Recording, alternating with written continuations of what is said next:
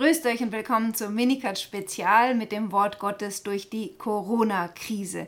Ich hatte gestern gesagt, dass Gott niemals die Ursache für irgendein Böses oder Übles ist, was auf der Welt geschieht. Und trotzdem, weil er der Herr über die Geschichte ist und die Vorsehung, die die Geschicke der menschlichen Geschichte lenkt, übernimmt er die Letztverantwortung für alles, was geschieht. Und insofern kann man sagen, dass das, was jetzt geschieht, Gottes Willem entspricht. Einige von euch haben mir geschrieben und haben gesagt, ja, aber wieso sagt dann die Heilige Schrift, dass Gott Plagen nach Ägypten geschickt hat? Gott hat Plagen nach Israel geschickt. Widerspricht sich jetzt das mit dem, was ich gestern gesagt habe? Hören wir auf das, was der Katechismus zu sagen hat. Das finde ich nämlich also das finde nicht nur ich, sondern das ist sehr lehrreich. Das ist der Ausdruck des Glaubens der Kirche. Und ich glaube, eine erste Frucht dieser Krise könnte sein, dass jeder von uns die frei gewordene Zeit, die er plötzlich hat, benutzt, um sich tiefer mit seinem Glauben zu beschäftigen. Dort heißt es unter der Nummer 303, das Zeugnis der Schrift lautet einstimmig. Die Fürsorge der Vorsehung ist konkret und unmittelbar. Sie kümmert sich um alles von den geringsten Kleinigkeiten bis zu den großen weltgeschichtlichen Ereignissen. Dass wir jetzt vor einem weltgeschichtlichen Ereignis stehen, ist wohl von niemandem zu bezweifeln. Weil dem so ist, schreibt der Katechismus weiter, und jetzt kommen wir zur Sprache der Bibel, schreibt der Heilige Geist, der der Hauptautor der Heiligen Schrift ist, Taten oft Gott zu, ohne Zweitursachen zu erwähnen. Ja, Zweitursachen sind in diesem Fall die Globalisierung, die natürlich wir Menschen aus Geldgier im Falle von China hm, losgetreten haben, weil wir dort die billigen Arbeitskräfte ausnutzen wollen und all den ganzen Rattenschwanz, der dadurch entstanden ist. Ja? Also hier hat der Mensch, ist die Zweitursache, der die Schleusen für die schnelle Verbreitung von Viren geöffnet hat und was noch alles dahinter stecken mag. Trotzdem schreibt die Heilige Schrift diese Taten, ohne Zweitursachen zu erwähnen, Gott zu. Das ist nicht eine primitive Redeweise, sondern eine tiefsinnige Art, an den Vorrang Gottes und seine absolute Herrschaft über die Geschichte und die Welt zu erinnern und so zum Vertrauen auf ihn zu erziehen. Das ist also die Sprache der, Heilige Schrift, der Heiligen Schrift, die auf eine tiefsinnige Weise Gottes Herrschaft über die Geschichte zum Ausdruck bringt. Gleichzeitig bringt sie damit zum Ausdruck, was ich jetzt schon mehrmals gesagt habe, dass Gott denen, die ihn lieben, alles zum Guten gereichen lässt. Und sogar denen, die ihn nicht lieben, für diejenigen, die ihn nicht lieben, benutzt er diese Geschichte, diese Ereignisse, um die Menschen zu, zu sich zurückzuführen. Und davon hören wir ständig in der Heiligen Schrift.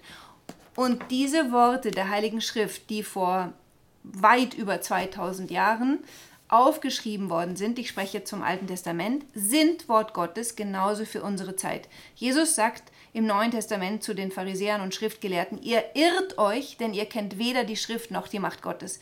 Wir werden nur im Licht der Heiligen Schrift Trost und Licht für diese Tage finden. Und was hören wir dort über Plagen, die Gott nicht nur den Ägyptern geschickt hat, sondern seinem eigenen Volk Israel. Als Israel sich immer, immer tiefer in den Götzendienst verstrickt hat, schickt Gott ihnen Propheten, die ihnen die Ereignisse ihrer Tage im Licht des Wortes Gottes erklären. Und ein ganz wichtiger unter denen ist der Prophet Amos, der ins Nordreich gesandt wird das ist jetzt vor 722 vor Christus, also im 8. Jahrhundert, um das Volk zu warnen und zu sagen, wenn ihr nicht umkehrt, dann werden noch schlimmere Plagen kommen. Denn Gott selbst schickt diese Plagen, um euch zur Umkehr zu führen. Und so heißt es zum Beispiel im Buch des Propheten Amos, im vierten Kapitel könnt ihr alle im Morgengebet meditieren. Kapitel 4, Verse 6 fortfolgende, da sagt Gott zum Volk, ich ließ euch hungern und in all euren Städten, ich gab euch kein Brot mehr in all euren Orten, und dennoch seid ihr nicht umgekehrt zu mir. Mit anderen Worten, Gott interpretiert hier die Hungersnot als eine Mahnung an das Volk zu ihm umzukehren. So dann heißt es, ich versagte euch den Regen drei Monate vor der Ernte. Über der einen Stadt ließ sich es regnen, über der anderen nicht, etc. etc. Und dennoch seid ihr nicht umgekehrt, Spruch des Herrn. Vers 9. Ich vernichtete euer Getreide durch Rost und Mehltau. Ich verwüstete eure Gärten und Weinberge, eure Feigenbäume und Ölbäume und die Heuschrecken fraßen sie. Und dennoch seid ihr nicht umgekehrt, Spruch des Herrn. Ich ließ die Pest gegen euch los, wie gegen Ägypten. Eure Menge, jungen Männer tötete ich mit dem Schwert. Und dennoch seid ihr nicht umgekehrt. Ihr könnt das gesamte Kapitel zu Hause lesen. Es hört auf mit den Worten, Darum will ich dir all das antun, Israel. Und weil ich dir all das antun werde, mach dich bereit, deinem Gott gegenüberzutreten. Israel ist nicht umgekehrt, wie wir alle wissen. Und was passiert im Jahre 722?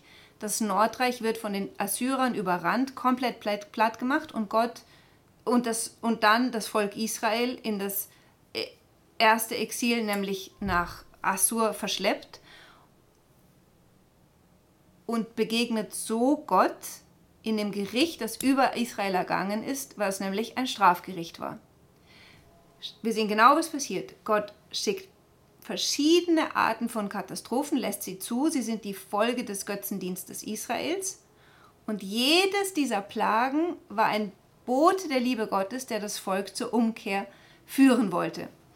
Und dann gibt es aber ein wunderschönes Wort im Heiligen, im Buch des Propheten Hosea, der diese Entführung ins Exil